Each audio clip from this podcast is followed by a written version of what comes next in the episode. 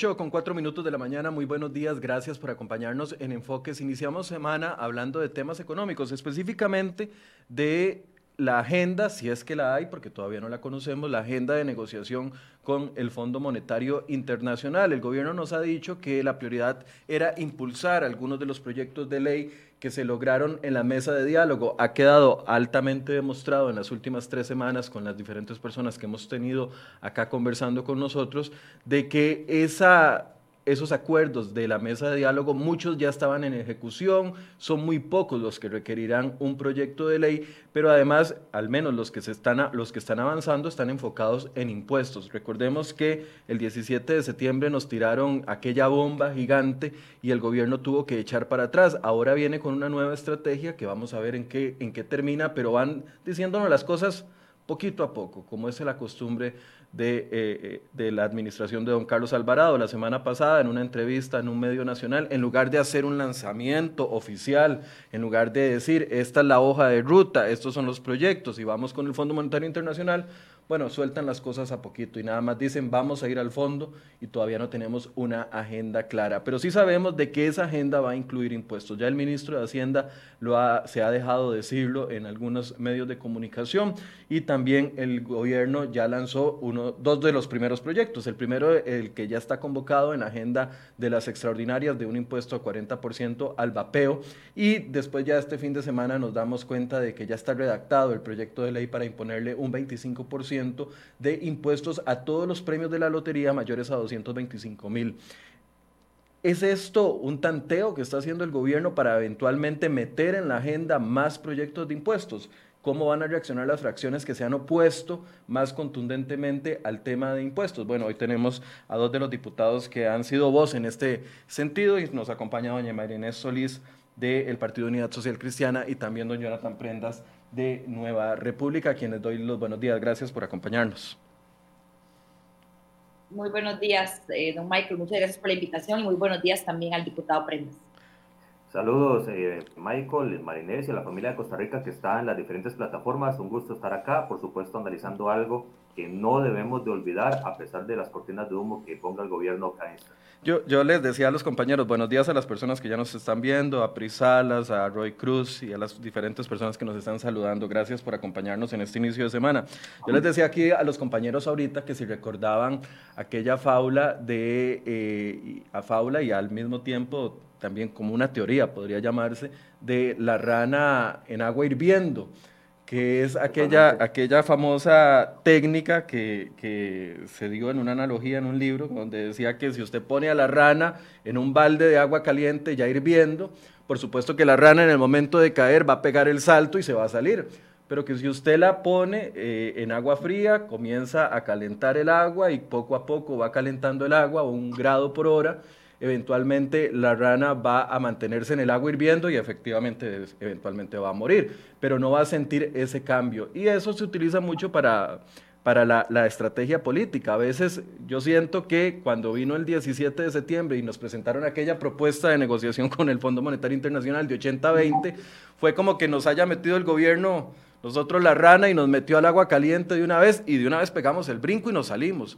Pero ahora la estrategia cambió y pareciera que va en este sentido. Ahora nos pusieron en el agua y están comenzando a calentar el agua un poquito. Y el primer, el primer, la primera, eh, los primeros grados centígrados que estamos sintiendo es ese famoso impuesto a la lotería, que tal vez algunos dirán, bueno, y como no es conmigo, vámonos. El impuesto al vapeo también, de como no es conmigo, vámonos. Pero el asunto es si aquí con esos dos impuestos están comenzando a calentar el agua y a preparar el terreno para eventuales más impuestos. Eh, ¿Qué sienten ustedes, María Marinés?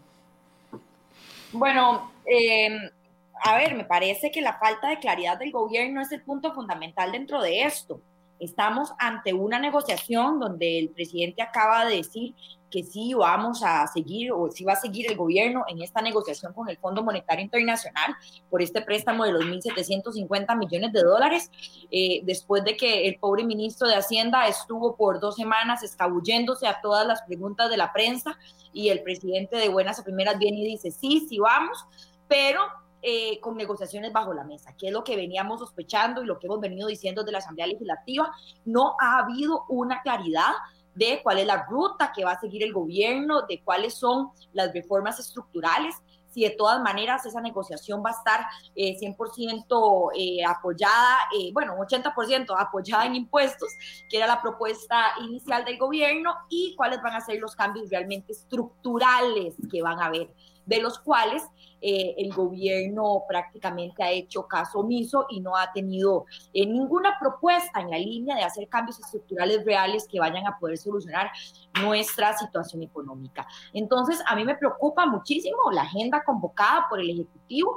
Eh, no solamente hay estos dos impuestos, don Michael, hay un impuesto más, que es el, el proyecto de justicia cobratoria. Eso viene siendo exactamente un impuesto más que, de una u otra manera eh, se, se, escabulle ahí en... Ese no lo conozco. ¿Nos podría decir cuál es? Sí, es un proyecto que lo que hace es eh, hacer un cobro de un porcentaje para eh, los, los, cobros judiciales. Entonces, el Poder ah, Judicial hace cobros sobre, sobre los, los, los, los, procesos judiciales para cobros y eso genera de un gasto adicional que al final le cae al consumidor. Eso sabemos, tenemos clarísimo que cualquier gasto adicional que se le ponga a cualquier cosa no va a, pagarlo el interesado eh, de, ganarse la plata o de hacer el cobro. Siempre esos costos van a ir directamente al consumidor. La, diputada está hablando, perdón, la diputada está hablando del proyecto de ley que pretende imponerle un costo a los bancos que ejecutan eh, cobros judiciales vía eh, el sistema judicial. Ese cobro ya lo han dicho las... bancos hacen cobros judiciales, ¿verdad? ¿Perdón? No solo a bancos.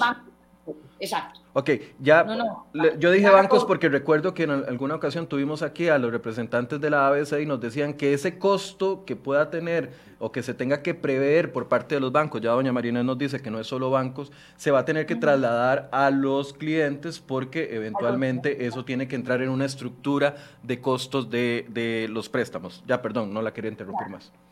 Ok, entonces eh, estamos hablando de que dentro de la agenda de convocatorias hay tres proyectos que eh, generan impuestos, hay dos empréstitos y cero proyectos de reactivación económica. Eh, por ahí hay otros proyectos que, como les llamamos popularmente en la Asamblea, son chayotes, cosas que resultan importantes para algunos sectores, pero no son temas que nos generan eh, conflictos como de que, de, que tengamos que generar eh, grandes consensos. Entonces, a mí me preocupa muchísimo esta agenda tan light. A mí me parece que esta agenda no tiene absolutamente nada que ver con eh, una futura negociación con el fondo.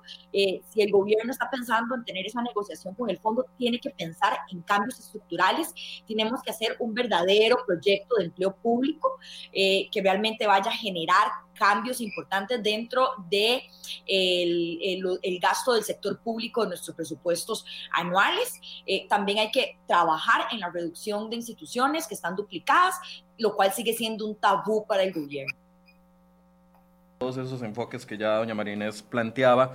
Pero Jonathan, en, en, el mismo sentido, yo no sé si, si ustedes perciben lo mismo, pero pareciera que como la primera propuesta recargada en impuestos fue tan agresiva y tan grande, pareciera que la estrategia ahora del Ejecutivo cambió. Incluso me llama la atención de cómo están jugando con la convocatoria. Uno de los proyectos de ley que uno esperaba que estuviera de primero en esta convocatoria era el de tema de la unificación de compras públicas. Sin embargo, el mismo ministro Prieto ha dicho que lo, lo van a sostener esperando que se aprueben otros proyectos primero. Pareciera que la prioridad sigue siendo generación de nuevos impuestos. A ver, me parece que el gobierno, siendo pues muy consecuente con los últimos seis años y medio, casi siete de, gobierno, no tiene ni la menor idea para dónde va, por lo tanto cualquier cosa que haga para ellos está más que bien, aunque sea el, el veredicto del acabose que está teniendo para el sector económico y social de Costa Rica. Voy a explicarme más claramente. Ocho meses de sesiones extraordinarias el gobierno, en el sentido lógico y ecuánime del, término, debió haber presentado la primera convocatoria, los proyectos que dicen, ok, Costa Rica va para acá, Costa Rica va a ir caminando hacia esta ruta. Esto es lo que quiere el gobierno de la República. Y cuando vemos la lista, de ahí no hay nada.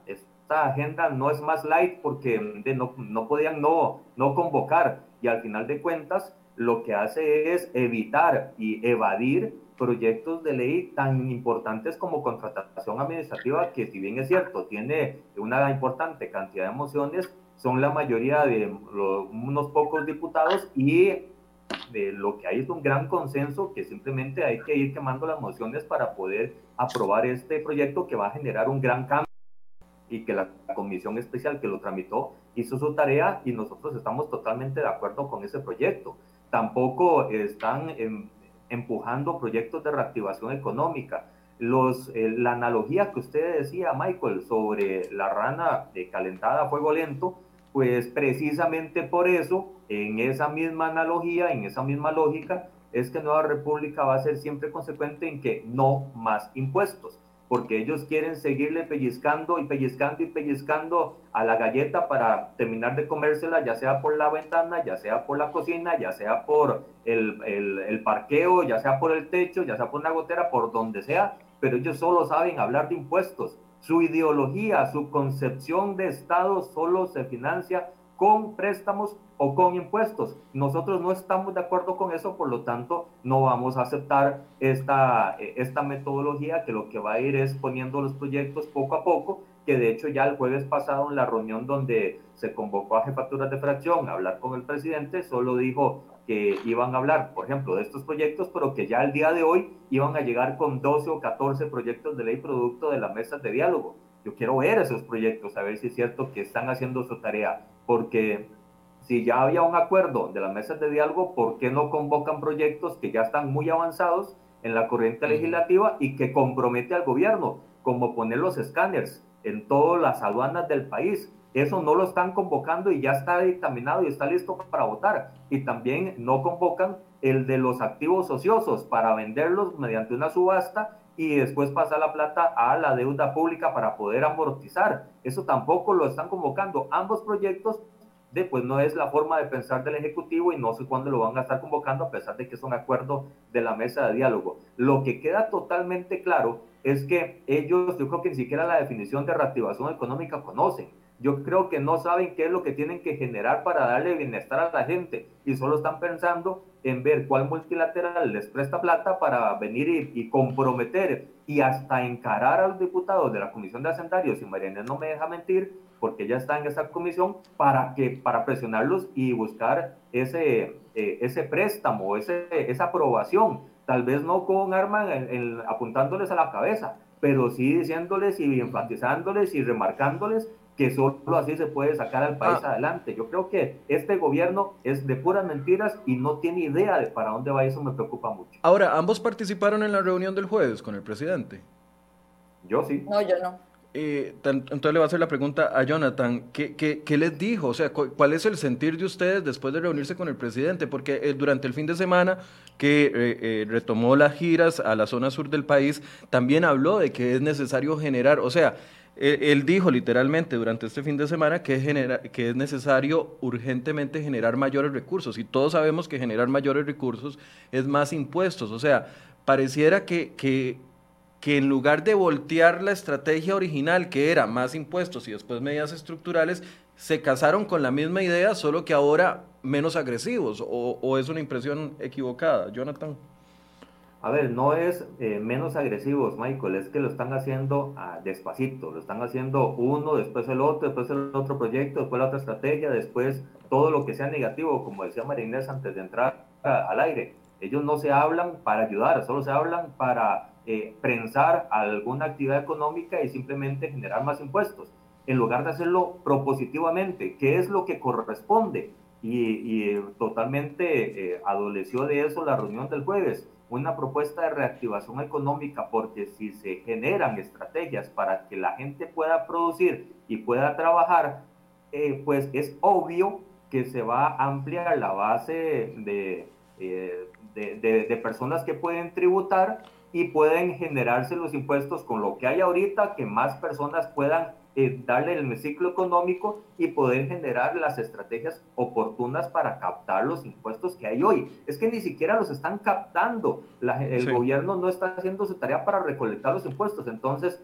¿qué, ¿qué, se habló en la reunión? Simplemente los resultados de las mesas de diálogo que el día lunes, y yo estoy deseoso de ver esos 14 proyectos de ley, a ver qué lo que van a presentar, van a estar siendo convocados y a partir de ahí, eh, pues empezar a, ver cómo se van aprobando. No hablaron eh, de una convocatoria pronta del, proyecto de contratación administrativa, hablaron que de empleo público, pues hay que terminar de ver si se logra negociar algo o no, eh, y negociarlo no es a beneficio del gobierno, es a beneficio de Costa Rica, porque ahí los partidos involucrados no vamos a permitir que le metan un gol al país. Ahora, eh, ¿por qué están invitados doña María Inés y don Jonathan el día de hoy? Bueno, porque han sido de los más vehementes en el tema cuando se ha hablado de impuestos, de decir, no, no más impuestos hasta que, y siempre han puesto un hasta que primero, y por lo general doña María Inés va muy enfocada en, las, en los temas de medidas de reactivación económica, igual que, que, que eh, don Jonathan.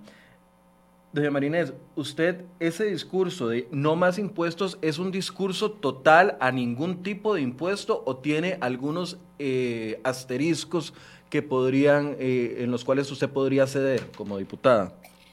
A ver, yo creo que hay cosas en las que se puede ceder y hay cosas lógicas también, son temas de emparejar las canchas para poder conseguir un beneficio al consumidor. Aquí también tenemos que pensar quién es el beneficiado y a quién tenemos que buscar eh, de que, pueda salir ganador de cualquier tipo de estas estrategias. Eh, para hablar específicamente de impuestos, ¿Por qué no más impuestos? Porque el gobierno solamente está pensando en impuestos y no está pensando en cómo recompensarle a la gente el dinero que se le ha estado sacando del bolsillo tenemos que reactivar la economía, tenemos que poner el, dinero en la calle, tenemos que poder hacer que ese dinero se mueva y así el gobierno va a recibir muchísimo más ingresos, eso de fijo. Pero, eh, a ver, ¿cuáles son los impuestos los que yo diría que sí deberíamos de trabajar? Tal vez no significa poner nuevos impuestos, sino eliminar exoneraciones, que son dos cosas distintas. no es lo mismo eh, poner impuestos que eliminar exoneraciones. Entonces, las exoneraciones a las grandes cooperativas. A ver, de ese tema todavía no he hablado públicamente en la prensa. Eh, una barbaridad lo que pasó con Lala, por ejemplo, la salida del Lala del país, eh, y eso no tiene otra explicación más que la competencia desleal que se vive dentro del sector por las exoneraciones que tienen las grandes cooperativas y los beneficios que consiguen algunos que no tienen los demás. Eh, despareja, eh, deja completamente disparejo el mercado y no da la posibilidad de eh, que, pues, que, empresas eh, transnacionales puedan entrar a competir por el gran proteccionismo que tiene nuestro país en ciertos sectores. Este es un claro ejemplo, es una lucha enorme que hemos dado, eh, donde todo el mundo se ha comprometido a avanzar con este tema y ahí se ha quedado porque siempre ganan el gran lobby de las grandísimas cooperativas de este país. Entonces, pero para empezar en orden, doña Marínez, perdón, perdón que le interrumpa, para empezar en orden. Entonces, sobre estos tres que están ahorita en la corriente legislativa, que son los tres que hay por el momento, lo que es el impuesto a las loterías que generaría, según cálculos de, del gobierno, 0.12 del PIB, que es aproximadamente unos 445 eh, mil millones al año, si es que se ganan todos los premios, porque yo no estoy seguro si se ganarán, cómo harán ese, eh, eh, ese, ese cálculo, si no se sabe qué números van a salir y cuáles premios van a salir y no. no, y cuánta gente compró solo un pedacito y cuánta gente compró más que se gana más de los 250 mil. Correcto, si el premio se lo gana porque se compró el, el, el ¿cómo se llama eso? El entero de lotería o si se ganó o, se compró solo un pedacito. Bueno, no importa. E, e, ese cálculo yo tengo mis dudas, pero ahí está, 0.12% del PIB. En ese específico, ¿usted lo votaría a favor o lo votaría en contra? Sí, a mí me parece que ese, ese tipo de impuestos no tiene ningún problema, puesto que es una expectativa, no es un dinero con el que la gente está contando, ¿verdad?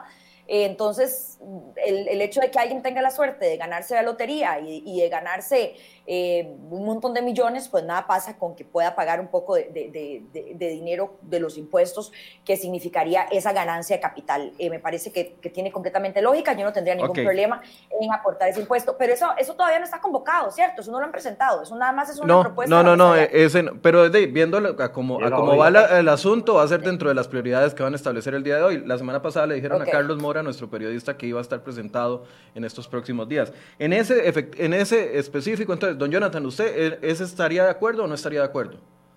Para ir saliendo y pasar a ese tema de exoneraciones que me interesa mucho que planteó doña Marinés.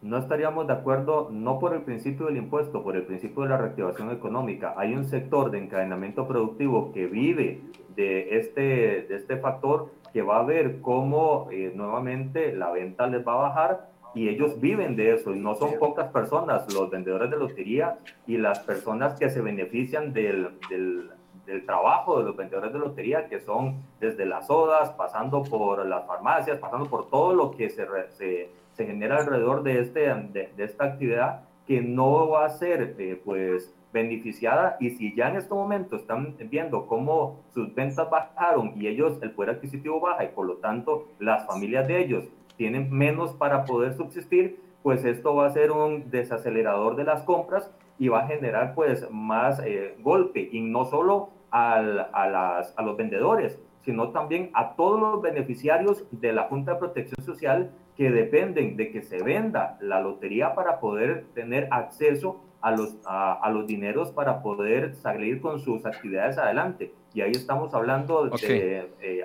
organizaciones de todas las eh, personas vulnerables del país, ¿verdad? Ok, entonces en ese caso usted no. En el tema de, del vapeo, que yo no sé cuánto será la expectativa de recolección de eso, porque no sé cuántas personas va, comprarán esos dispositivos aquí en el país, y es un impuesto alto, 40%, y ese sí está convocado. Bueno, yo de hecho tengo el proyecto lleno de emociones en este momento, eh, porque sí, sí, ya, a ver, es, es, querer jugar industrias, ya, ya eso realmente me parece que está tachando en, en, ver cómo molestamos diferentes industrias, industrias que generan después un montón de, de empleos y... Eh, me parece que ya no tienen absolutamente ningún sentido. Eh, si quieren atacar el fumado, si quieren atacar el tema de los vapeadores, bueno, pues eso se, se ataca diferente, eso se ataca con educación y no generando más impuestos. Así como también hay otros, otros proyectos, eh, por ejemplo, el de, el de la lectura, eh, el, famoso proyecto de, para incentivar la lectura, Em, en las bibliotecas, eh, que también que genera un a la ropa americana y ya luego parece que tienen un acuerdo para no, para no ponerle el impuesto a la ropa americana, sino para pasárselo a las bebidas gaseosas, que además ya están llenas de impuestos. Eh, y básicamente, eh, bueno, y, impensable además eh, apoyar un proyecto de la ropa americana, ¿verdad? ¿Quiénes son las personas que realmente consumen ese, producto? ¿Quiénes compran la ropa americana? Y no tiene ningún sentido ponerle impuestos a, quienes, a lo que están comprando la gente más vulnerable. Ok, en ese específico, Jonathan, ¿usted, su posición? En ese, en ese también estamos en contra, porque el tema es si se graba algo que está haciendo una salida para quienes quieren dejar de fumar, pues la gente no va a tener ese incentivo y va a ser una complicación para la salud. Aparte también el encadenamiento productivo, pues hay que cuidarlo. Y eso lo digo por, una, por un asunto y muy brevemente, Michael. El, de cada 100 colonias el sector productivo tiene que pagar 63 en impuestos. ¿Para qué más impuestos? Esa no es la ruta. Lo que ocupa la gente es trabajar y es dejársele producir para poder subsistir. Ok, y, el, y el, el, otro es el que ya nos dijo doña Marinés en el tema de justicia cobratoria, eh, impuesto, eh, no, no impuesto, sino una carga más para los bancos o, personas que eh, generan o instituciones que generan arreglos de pago en el Poder Judicial para que esto se les incorpore como un gasto y esto se traduciría a las personas. Sería un, un impuesto indirecto, podríamos decirse. ¿Qué posición tienen con respecto a este en específico? pues ni tan indirecto, porque al final de cuentas lo va a tener que asumir el consumidor y el que está metido en el proceso de, de, la, de la, deuda. Entonces nosotros tampoco, bueno, a título personal, tampoco estaría muy de acuerdo en ese proyecto, pues que genera mayor costo a las personas. Okay. ¿Y en ese, Marianés? Sí, no, yo, yo, tampoco estaría apoyando ese proyecto. De hecho, fue de los que comencé a, eh, eh, comentando desde un principio, que era uno de los proyectos que sí está convocado y que yo no, no, estoy apoyando. Ok, ahora sí, en materia de impuestos, ya doña María se me adelantó un poquitito, pero en materia de impuestos, entonces, no estaría de acuerdo en, mayor impuestos, en mayores impuestos, pero sí modificar y, eh, algunos temas de exoneraciones y usted planteó ya las cooperativas. Ese sería uno, porque, a ver, cuando yo le he preguntado, por ejemplo, a don Edgar Robles, economista que maneja los datos del país al dedillo, cuando le preguntado a don Rodrigo Chávez, exministro de Hacienda, cuando le he preguntado a varios economistas, no al 100%, por supuesto opinan así, pero varios opinan de que sí hay que generar mayores ingresos y que los ingresos se generan a través de impuestos, aunque nos guste o no nos guste. Entonces, en ese sentido y en esa línea, Marinés, eh, usted abogaría más bien por eliminar exoneraciones, por ejemplo, el sector cooperativo, para generar nuevos ingresos. Sí, de hecho, eh, eh, el último informe del 2019, de la, que fue el que vimos el, hace como seis meses de la OECD, ellos justamente una de las eh, recomendaciones que le hace a Costa Rica es justamente el tema de eliminar exoneraciones. Y, a ver, adjuntémosle al tema de eliminar exoneraciones, eh, también eliminar los altos eh, proteccionismos que tienen algunos productos en nuestro país. Entonces, eh, son dos variables importantes que están cayendo directamente en perjuicio del consumidor por proteger algunos sectores. Entonces, eh, en lo único que se traduce es en precios muchísimo más altos, em, pero también mm, en algunos casos monopolios enormes que están generando eh, competencia desleal con el mercado. Entonces, eh, son temas interesantes a los cuales hay que entrarles yo entiendo que ideológicamente para el PAC es complicado entrar en estos temas. Ellos eh, son de la idea de proteger ciertos sectores y de mantener ciertos sectores eh, cubiertos, sectores que posiblemente no los molesten, o cuidado y no más bien sectores que los ayudan y no están pensando en cómo ayudar al consumidor, que es el que la ha estado viendo fea, es el que hace mm, dos años ya prácticamente eh, le aprobamos una reforma fiscal, la cual ha generado eh, de, pues, daños enormes dentro del bolsillo de los costarricenses y lamentablemente se vino además la crisis eh, por el COVID y no, no, ha dejado al país recuperarse. Entonces hay que replantear muchísimo el tema de, de las exoneraciones, el tema del proteccionismo, hay que replantear el tema también, inclusive deberíamos comenzar a pensar en disminuir algunos impuestos de manera que podamos generar muchísimo más dinero en la calle para reactivar la economía. Okay. En materia de, exoneraciones, o, que algunos van a decir, bueno, impuestos a, las cooperativas, en esa materia, Marines, ¿usted apoyaría algún otro tipo de, impuesto? O, levantamiento tenemos que revisarlos, ¿verdad? No, no, hay propuestas. La única propuesta que hay es la propuesta que yo hice para eliminar las exoneraciones a las grandes cooperativas. Ni siquiera estábamos hablando de eliminárselas a todas las cooperativas. Eh, el gobierno no hace propuestas al respecto. Entonces, eh, sí tenemos que revisar y tener que ver cuáles serían las, las, las exoneraciones que podríamos estar levantando. Dictaminamos en Hacendarios hace como tres semanas antes de irnos un proyecto que levantaba varias exoneraciones, ¿verdad? También. Ok. Don Jonathan, ¿usted en materia de impuestos aprobaría algún tipo de, iniciativa? Ya nos dijo que las tres que hay ahorita no, pero a futuro, ¿alguna otra o no? Definitivamente es un no rotundo.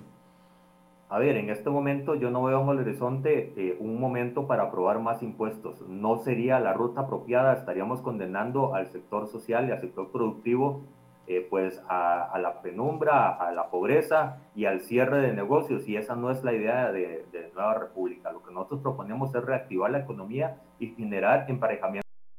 Y como parte del proceso OCDE, por, supuesto, lo que está diciendo Marinés tiene todo el sentido y toda la lógica, sin eh, que esto sea usado como discurso eh, pues negligente de parte de algunos sectores políticos para generarle, por ejemplo, afectaciones a las zonas francas que son los que están sosteniendo en mucho el empleo en este país y que no se cansan de decir ellos tienen que, pagar más impuestos. Nosotros no estamos de acuerdo con esa tesis, por lo tanto estaríamos muy celosos de que eso no vaya a avanzar ni siquiera un centímetro en la Asamblea Legislativa. Pero también estamos muy preocupados en el hecho de que la propuesta del gobierno no solo trae estos impuestos, Michael, trae otros en que siguen eh, pues dándole eh, mucho, mucho moldeo después de la primera ronda que querían llevar al Fondo Monetario Internacional y que estarían tocando a las eh, empresas que están generando empleo en este momento y que necesitan eh, pues la flexibilidad suficiente para poder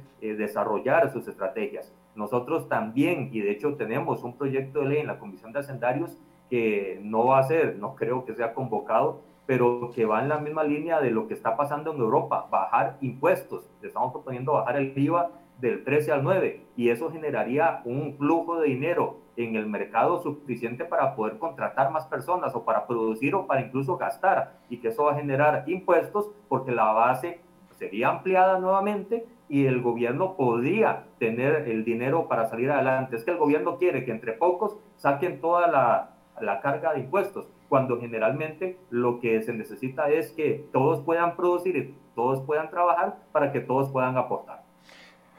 Eh, vamos a ver, ahora si entremos a la, agenda. Viendo eh, una nota que traemos en la portada de Cerebro Férico, se la pasé por el chat interno, a ver si la podemos poner en pantalla.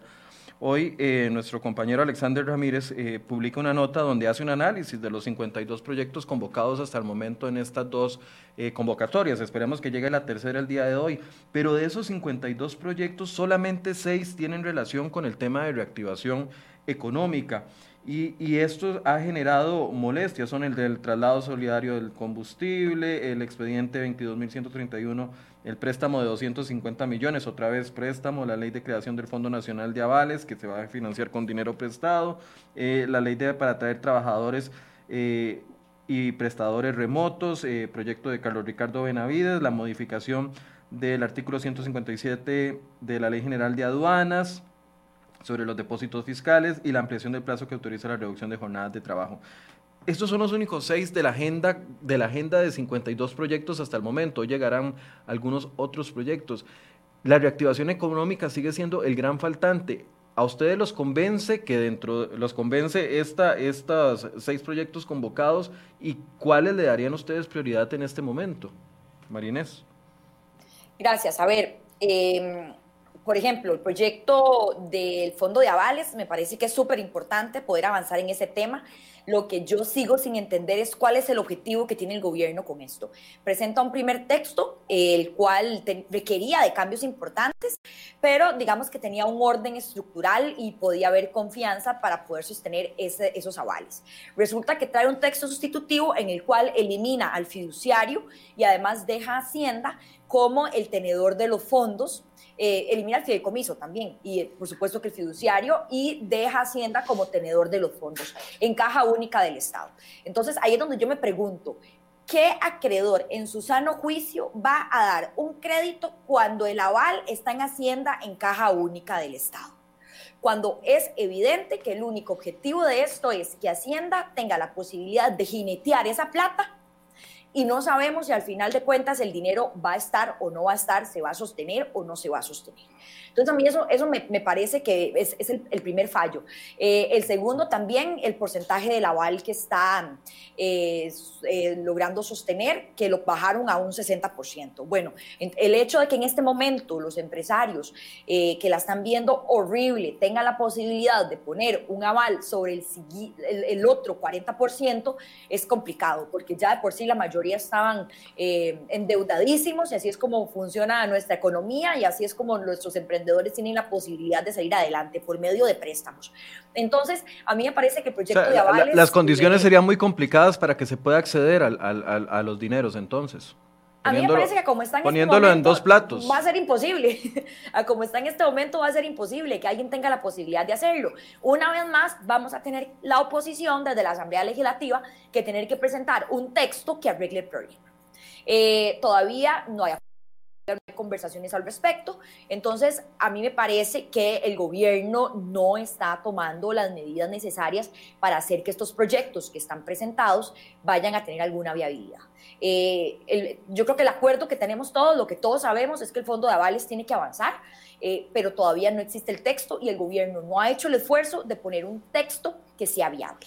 ¿Qué puede pasar, eh, don Jonathan, lo mismo que pasó, perdón, Marinas, para incorporar a Jonathan y, podemos seguir sobre el tema, lo mismo que pasó con aquella famosa medida de la colocación de los 700 mil millones en los bancos para que esto los facilitaran a la gente. Al final, el, el dinero está, pero los mecanismos son tan complicados que el dinero termina quedándose, o ya, bueno, en este caso, dentro de los bancos y eventualmente devuelto al Banco Central si es que, que, que no lo quieren utilizar, porque no se logra esa colocación. Entonces, al final, el beneficiario final, que sean las empresas para que generen empleo o los emprendedores para que eh, puedan mantener sus negocios, no se está cumpliendo.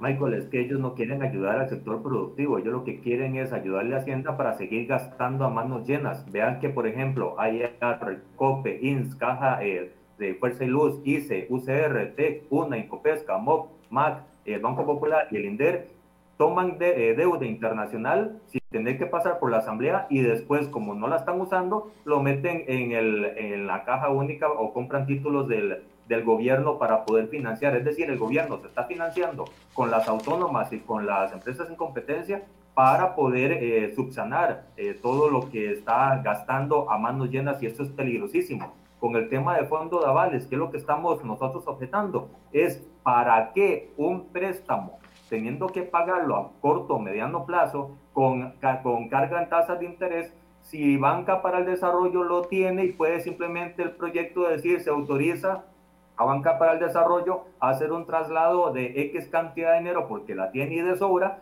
para financiar este fideicomiso y generar lo que en la oposición estamos diciendo que es reactivación económica con facilidades para poder eh, dar esos créditos. No es entendible que el gobierno teniendo la plata en una bolsa quiera ir a pedir un préstamo para tener plata en otra bolsa y tener un compromiso doble o triple o cuádruple porque todos los, los, intereses de los préstamos que se están haciendo en este, en este periodo van a tener que empezar a, a, pagarse al mismo tiempo, más todo lo que ya se traía a cuestas en el próximo gobierno. El próximo gobierno sí la va a tener complicada por todas las irresponsabilidades que está haciendo el Partido de Acción Ciudadana en estos ocho años. Nosotros no tenemos eh, esa, eh, esa lógica de endeudamiento y por lo tanto, pues vamos a seguir investigando, por ejemplo, por lo menos todo lo que están haciendo las autónomas para financiar al gobierno, pero también este proyecto de avales no tiene sentido. Y el otro de aduanas que usted mencionaba, si mal no preciso, es el proyecto que pretende darle un año más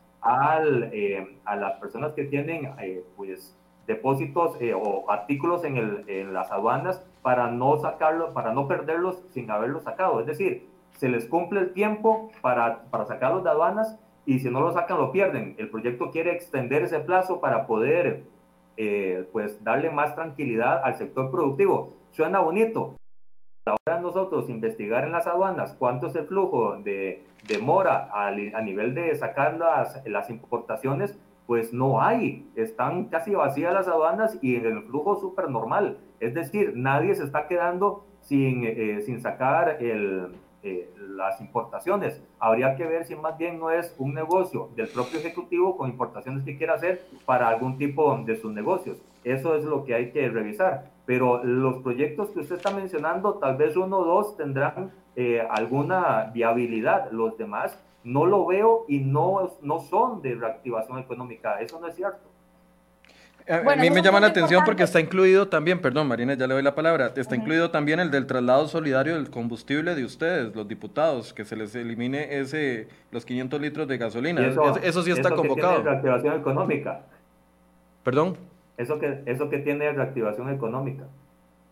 Eso no genera empleo, eso no genera eh, pues posibilidad para abrir negocios, eso no genera posibilidad de inversión.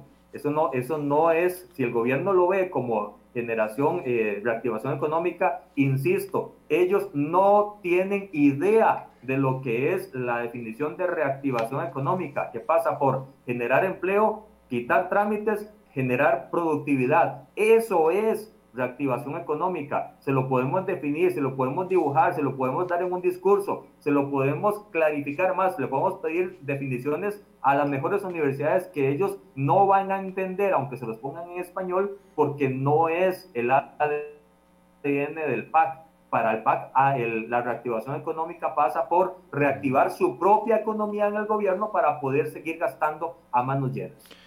Sí, lo venden como reactivación económica, porque de hecho lo justifican diciendo que el Estado le asigne a los no les asigne a ustedes, los legisladores, los 500 litros de combustible y que el dinero, bueno, no es para reactivación, sirva para financiar subsidios temporales a personas desempleadas. Pero yo no sé, a ver, yo sé que esto es muy popular y mucha gente dice que renuncien a la gasolina. Bueno, eh, cada quien tendrá su opinión, pero yo no sé cuánto significa esto en dinero al año, pero no, no es un monto, digamos, que vaya a cambiar la dirección y vaya a mover ninguna aguja.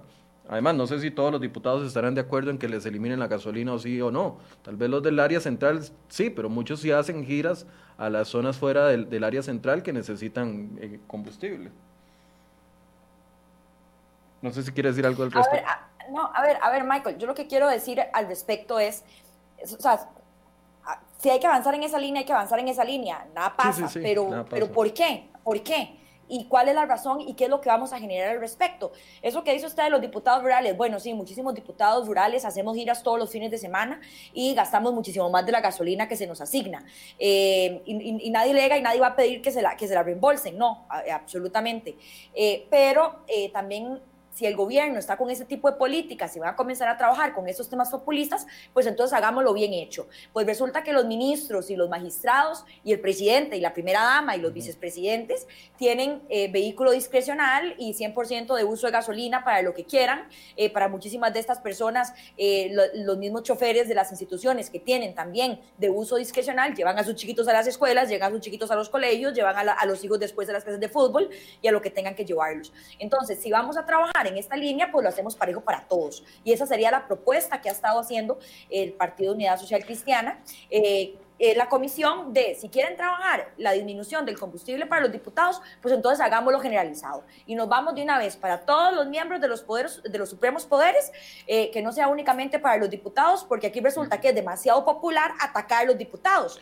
Por eso, ustedes ven aquí una estrategia detrás como para tratar de ponerlos contra la pared con este proyecto de ley, convocándolo como los, ah, de los primeros. Por supuesto, por supuesto. Claro que sí.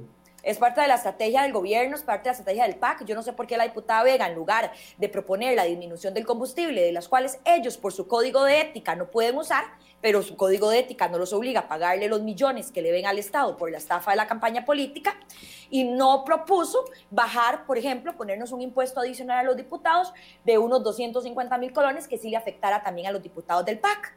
Eso no lo propone. Es más, pregúntele si le gustaría esa estrategia. Esa no le va a gustar porque también estaría afectando a los diputados del PAC. Entonces, son las estrategias populistas que no nos llevan a ningún lado, que no van a generar ninguna solución y si quieren hacerlas, hagámoslas, pero hagámoslas integrales, que sí vayan a generar algún cambio real. ¿Quería decir algo con esto, Jonathan? Es más, eh, profundizo un poco. Nosotros propusimos desde hace meses el, el que los salarios arriba de 3 millones pagáramos un adicional del 10% en, impuestos, un impuesto solidario temporal por la crisis. Y vieras que yo no escuché a nadie del PAC decir, sí señor, se los convoco ya mismo y se los apruebo. Vieras qué silencio que hubo ahí, Michael, porque cuando, como bien dice Marinés, cuando se les toca algo que ellos sí usan, ahí es, eh, me vuelvo a ver para otro lado y no están hablando conmigo. Pero cuando están hablando algo que ellos no tienen que usar porque se les prohíbe, pues ahí hacen todo lo que están haciendo. Pero más allá de lo que está argumentando María Inés, de emparejar la cancha entre todos los poderes, es que si le quitan gasolinas a, a los diputados, muchos eh, no tienen el poder adquisitivo por, por actividad productiva propia para sufragar las giras que tienen que hacer a toda todo el país. Muy, todos hacemos giras a, diferentes partes del país. Muchos no podrían sufragarla de su propio bolsillo a pesar del salario porque también tienen, es muy grande el, gasto en que se hacen combustibles. Hay compañeros que ganan, eh, que gastan el otro 100, un 100% adicional de lo que sea la asamblea en función de esto para poder realizar las giras. Pero el gobierno sí va a tener la plata para hacer las giras que quiera y poder ir a hablar con la gente. Entonces, esa es otra forma en la cual el PAC está buscando perpetuarse, acallar a unos y tener el micrófono abierto en otro lado. Ok, los otros dos proyectos, ah, perdón, Adelante, Marines. Rapidísimo. Cuando empezamos con, con, el asunto de la pandemia, una de las principales propuestas que tocaba salarios eh, del sector público la propuso el diputado Peña. Yo no sé si ustedes recuerdan lo criticado que fue. Y fue justamente por eso, porque nosotros sí estábamos tocando nuestros salarios, no en las propuestas que estaba poniendo el Ejecutivo. Ahí no se estaban tocando los salarios de los diputados. Entonces eso sí tenía muchísima bulla y muchísimo apoyo de parte de la fracción de gobierno, pero resulta que las propuestas donde sí les toca a ellos también el bolsillo de ellos, esas no resultan ser buena idea. Entonces, eh, a mí me parece que hay que tener muchísimo cuidado con estas propuestas populistas que hace el gobierno, porque son básicamente las que jodan a los demás, pero que no los toquen a ellos. Los otros dos son los créditos que están con el BID y me pare de 250 millones de dólares eh, con el BID, correcto, y hay otro, ¿cuál es el otro crédito? Hay otro crédito convocado. También del BID. Banco Mundial. No, el Banco Mundial. Mm, no. No, uno es entre Costa Rica y el BID para financiar el programa de seguridad ciudadana y prevención de la violencia y el, otro, es el Costa Rica y el BID para financiar el programa de emergencia de la sostenibilidad macroeconómica que es el del fondo de avales. Esos son los dos préstamos que están Ok, la semana pasada yo hablaba con Don Eli Feinza y aquí, eh, y, él me decía, y, y, les hizo un llamado a ustedes los diputados, diputados, por favor, les pido que no aprueben ni uno solo de los créditos que está convocando el gobierno. Y entonces yo le decía a Don, Eli, Don Eli, yo entiendo su posición y yo entiendo el descontento, pero además pero, si, si no se aprueban los créditos puede meternos en un problema mayor al que tenemos el día de hoy. Don Eli me decía, no, Michael, usted está equivocado. Si no se aprueban los créditos, entonces el gobierno sí o sí tendrá que entrarle a los temas estructurales. Y por eso es que yo les recomiendo a los diputados no aprobar ninguno de los dos créditos. ¿Qué posición tienen con respecto a los créditos? Si usted empieza a prendas en este momento. Totalmente de acuerdo con Don Eli y con todos los economistas que han hablado del tema, porque él no es el único. Todo el sector económico serio está hablando en los mismos términos. No aprobarle estos eh, créditos que de por sí es para uso discrecional o para sufragar eh, más asistencialismo y no generan eh, pues mayor curva de reactivación ni, ni, de, ni de aplazamiento de la curva de endeudamiento. lo que se genera en este momento es una gran incertidumbre. ¿Por qué el gobierno, además, le pongo un reto al señor presidente de la República, ¿por qué no le ordena a toda la administración pública que está bajo su mando, eso sí, claramente bajo su mando, a que hagan las compras por SICOP? Eso ha sido un tabú y con eso se podrían ahorrar, según la misma Contraloría General de la República, hasta un 8% del Producto Interno Bruto en un año. Y ellos no quieren dejar de, ir a comprar a SICOP porque se le acaban los negocios. En SICOP no pueden hacer compras pues a la medida, y si lo intentan hacer, ya está la COPROCOM, una ley que se, se, aprobó en la Comisión OCDE, que ya ley de la República, y que ahí agarramos todo lo que quieren hacer malintencionadamente, incluso en SICO, porque ya hemos denunciado dos que, se nos, que hemos visto. Entonces, eso no lo están haciendo. ¿Por qué no negocian la deuda interna, los intereses usureros de la deuda interna del 2021 que llegan a ser hasta de un 12% cuando el mercado está en 6? Podríamos extender los contratos de esos tenedores de deuda y decirles, esos intereses no es que no se los voy a pagar, se los pago al final porque ahorita no tengo plata. Eso no es un default. Es más, el gobierno ha querido decir que eso es un default y, y va a caer, van a caer muy mal en las calificadoras internacionales. Eso es mentira. Tampoco están haciendo absolutamente nada para eh, poder llamar a cuentas a todos los que están haciendo actos ilícitos. Y la primera en la fila, a que no saben cuál acueductos y alcantarillados estoy hablando, esa señora y esa institución tiene que ir a cuenta si el gobierno más bien la protege, a como están protegiendo la compra de llantas en el MOB, a como están protegiendo la compra de mascarillas y dejan a los jerarcas ahí tranquilos como si nada estuviera pasando. Las reformas estructurales, que no es solo refundir, de, refundir eh, instituciones que están duplicando, sino en las decisiones que vienen a generar eficiencia, el gobierno es como si le estuvieran hablando de que se va a llevar, eh, llenar de una enfermedad que, que los va a matar en 30 segundos. No le quieren entrar a esas decisiones y por eso es que nosotros estamos totalmente de acuerdo con todo el sector económico serio de este país que dicen esto no hay que aprobarlo porque no solo viene mal estructurado en función del proyecto para el gasto, sino también porque va a generarle todo el flujo de caja al gobierno para hacer otro manejo heroico de las finanzas públicas como el gobierno de Guillermo Solís y al final del próximo año vísperas de campaña electoral, pues ellos van a estar 100% fondeados y van a poner la cara de me maquillé para salir bien bonito en la foto, porque aquí todo está pasando mal, eh, todo está pasando bien, aunque la casa se esté cayendo, ¿verdad? Doña Marínez, con respecto a los créditos. Sí, eh, nada más quiero acotar con lo que decía el diputado Prendas con relación a lo del CICOP. Gracias a una moción de doña Jorleni León para el, para, el, para el próximo presupuesto del 2021, todas las compras en el Estado tienen que ser por medio de CICOP. Eh, gracias a Dios esa moción fue aprobada, creo que por casi que por unanimidad, tal vez solo uno o dos diputados por ahí votaron que no, pero eh, me parece que esa es la línea correcta, la cual tenemos que seguir, pero deberemos asegurarnos de que eso siga siendo, pero para siempre, eso no puede ser solamente por este presupuesto ordinario eh, para el 2021, sino que tenemos que asegurarnos que eso se quede por siempre, porque el, el orden dentro del Estado realmente SICOP lo logra hacer de una manera muy importante en lo que se corresponde a compras públicas. Con relación a los créditos, a mí me encantaría decir, y teóricamente tiene muchísima lógica, querer cambiar deuda cara por deuda barata.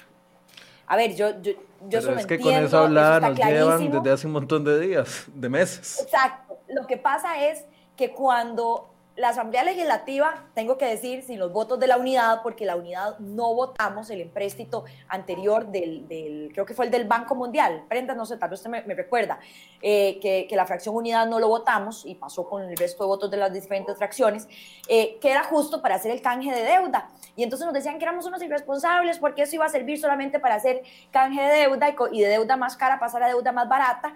Y en la, en la, en la teoría tiene toda la lógica del mundo pero les demostramos que no podemos confiar en el PAC en cuanto llegó el siguiente presupuesto extraordinario. Fondo monetario, los 504 millones. Eso, gracias, Jonathan. Yo tampoco lo voté. Ok, entonces, eh, el siguiente, eh, cuando llegó el siguiente presupuesto extraordinario, ese siguiente presupuesto extraordinario traía todo ese ahorro en deuda, el cual habían vendido para ser usado en gasto corriente. Entonces, en la práctica no sirve, en la práctica no sirve con un gobierno como el PAC. En la práctica no podemos darles para que canjeen deuda, porque resulta que ese ahorro igual se la van a comer, igual la van a gastar, igual van a, van a presupuestar la fiesta del bicentenario. Porque el PAC tiene que celebrar con bombos y platillos la fiesta del bicentenario, que es lo que Pero no dentro de los proyectos de ley una obligatoriedad para que el dinero ahorrado no se pueda, o sea, Creo que es una moción que pasaría fácilmente. Estamos analizando, esa posibilidad de que en el, de que en el proyecto para el empréstito eh, traiga que automáticamente ese ahorro tiene que ser rebajado de la autorización de deuda del presupuesto. Ok, ok, ok. Para que condicionarlo. con, la, línea pero con los números de serie, con los números de serie específicos de los bonos que van a ir a canjear de caros por baratos, porque hasta, hasta, eso hacen, como no viene especificado el número de serie, Exacto, qué, qué matrápolas que hacen, se lo bailan. Y nada más una precisión a Marinés, las únicas dos fracciones fuimos ellos y nosotros, no República y la Unidad, que no votamos ese préstamo de 504 millones, precisamente porque eh, iba a venir eh, toda esta eh, aparte del gobierno que lo anunciábamos y después dijeron, ay, no los oí. Huele, a, huele, a, huele a coalición por aquí, huele a coalición. Salvaríamos el país, de Entonces, eh, el asunto está en que, a ver, en la teoría, y escuchamos economistas importantísimos diciendo, hay que hacer el canje de deuda, la importancia del canje de deuda. Yo lo entiendo en lo teórico, pero cuando me toca vivir estas experiencias así en carne propia con el gobierno del PAC y la irresponsabilidad en, el, en las finanzas públicas, y simplemente uno dice que, que, que es que más bien es completamente irresponsable estarles aprobando eh, muchísima más liquidez al gobierno. Entonces, eh, estamos revisando, estamos analizando las posibilidades que haya de poder dejar eso muy cerrado eh, y que no puedan estar utilizando la diferencia em, pero mm, en este momento yo usted no le podría decir que, que, que, tal vez sí, porque yo estoy más en este momento en el lado de que no podemos estar aprobando esos empréstitos. Bueno, el de, el de mm, eh, el, que podrían estar usando para canje deuda, el otro, el del fondo de avales, me parece que la economía en este momento lo necesita, no ha habido forma de conseguir otra manera de utilizar, por ejemplo, los recursos de banca para el desarrollo, han sido propuestas que el diputado Prendas ha estado haciendo insistentemente en muchas ocasiones, me parece que es muy, muy, muy buena propuesta, pero el gobierno sigue haciéndose eh, de la vista gorda ante propuestas que vayan a generar cambios importantes. Eh, otra, otra, yo creo que ya se nos está acabando el tiempo, nada más quería hacer una acotación eh, con relación a la agenda. Eh, esos proyectos de reactivación económica que usted leía en este momento, bueno, a mí me parece que ni la mitad de esos proyectos realmente generan reactivación económica, son puras cortinas de humo. Hay proyectos importantes de verdadera reactivación económica que no han sido convocados. de eh, hecho, de hecho, con eso quería cerrar, que cada uno me dijera dos o tres proyectos de ley que creen que serían efectivamente los que moverían la aguja en este momento eh, en temas de la crisis. Hoy eh, el Banco, no, el Fondo Monetario Internacional también, y la semana pasada me parece que fue Bank of America, que ya decían que las perspectivas que tiene el gobierno de crecimiento para el próximo año están muy por encima de lo que podría ser. El gobierno está proyectando de que el país se va a reactivar para el próximo año y que vamos a lograr un crecimiento económico de 2.6, que no alcanza para luchar contra el desempleo, pero por lo menos reactiva algún sector de la economía. Sin embargo, ya otros entes internacionales están diciendo, ojo, no es 2.6, puede ser 2 o 2.1. Entonces, ¿qué, ¿cuáles deberían ser dos o tres proyectos de ley a criterio de cada uno que podrían mover la aguja y cambiar esa proyección? Que tengo que decirlo, le creo más a, entes internacionales que están viendo la economía desde un global, desde, un, desde una perspectiva global y menos política. Así que usted empieza, Marines, que ya tenía la palabra y después le damos la palabra a Listo, muchísimas gracias. A ver, dos proyectos así para ser concreta y poder cerrar eh, en tiempo. Está por ahí el proyecto de atracción de rentistas, inversionistas y pensionados que presentamos la diputada Hernández, eh, la diputada Alvarado y, y yo. Eh, ese proyecto de lo que pretende es atraer eh, personas con capacidad económica para venirse a vivir a Costa Rica o estar con un estatus eh, permanente de residencia con inversiones de 150 mil dólares en adelante. De manera que eso va a generar muchísimo movimiento en los diferentes sectores donde se puedan estar instalando y por supuesto que movimiento en, el comercio y reactivación económica. También se nos quedó por ahí sin convocar el proyecto para el cultivo y producción y, procesamiento del cáñamo y del cannabis eh, para uso medicinal. Eh, bueno, en Estados Unidos ya aprobaron el, uso del cannabis en todo el país. Em, entonces a mí me parece que definitivamente nos estamos quedando botados ante a lo que vamos, hacia lo que va el mundo y hacia la importancia, no solamente por temas de salud, sino por temas de reactivación económica. Eh, hay muchísimos cambios dentro de la economía, dentro de la agricultura, dentro de la industria que se tienen que hacer en este país y esta podría ser una opción muy interesante para dar ese giro y para que nuestra economía pueda tener una reactivación importante. Y por ahí tengo un tercero que es muy polémico y que es el tema de crucitas. La explotación del oro de crucitas. El gobierno sigue poniendo por delante sus eh, creencias ideológicas y no está pensando en el desastre económico, eh, social y ambiental que existe en la zona, más el robo de ese mineral y el montón de dinero que está dejando de percibir el Estado por ese recurso que podríamos estar teniendo. Entonces ahí de cierre le dejé tres proyectos que podrían haber sido convocados que estarían generando algún impacto en la economía importante. Don Jonathan. Bueno, vamos con eh, varios proyectos. Número uno, el proyecto que acabo de presentar sobre la modificación al artículo 3 de la ley constitutiva de la Caja de Seguro Social para que todos los, los trabajadores, sin importar si son asalariados o voluntariados y voluntarios independientes, aporten a la seguridad social el mismo porcentaje de su salario. Esto es porque ahorita los asalariados depositan en la caja o se les reduce el salario 9.5% de, de, su, de, su salario mensual para poder dar al seguro social. Pero todos los trabajadores independientes aportan el 13, el 15 y hasta el 18% de su salario por un mismo producto y sin ser considerados autopatronos de sí mismos o autopatronos. Me parece que eso es una injusticia constitucional que se está generando desde la Caja del Seguro Social y que afecta no solo a 300 mil personas que en ese momento están aportando hasta el doble por un mismo servicio que están eh, teniendo por, eh, equivalente al pago de los asalariados, sino que está afectando a cerca de un millón de personas que ni siquiera se acercan a la caja para asegurarse por el alto costo que tiene este seguro, eh, de acuerdo a las directrices que ha dado la Junta Directiva de la Caja ante el vacío precisamente que hay de la redacción de un artículo que tiene muchísimos años sin haberse modificado y que nosotros lo estamos pues modificando con este proyecto de ley. No fue convocado. Número dos, el proyecto para venta de activos ociosos, primero en el listado de activos ociosos, porque el gobierno no tiene idea de qué tiene su nombre y ya lo, ya lo constatamos hace dos años y por eso fue el proyecto. Hacer esa lista, hacer la autorización para el la donación al Ministerio de Hacienda y que Hacienda lo subaste y que le genere al país aproximadamente 400 millones de dólares para eh, poder amortizar la deuda. Eso es casi el doble de lo que estamos eh, tramitando por un proyecto de préstamo del Fondo Monetario Internacional o del Banco Mundial o del BESI o de cualquier otra multilateral. Es dinero propio.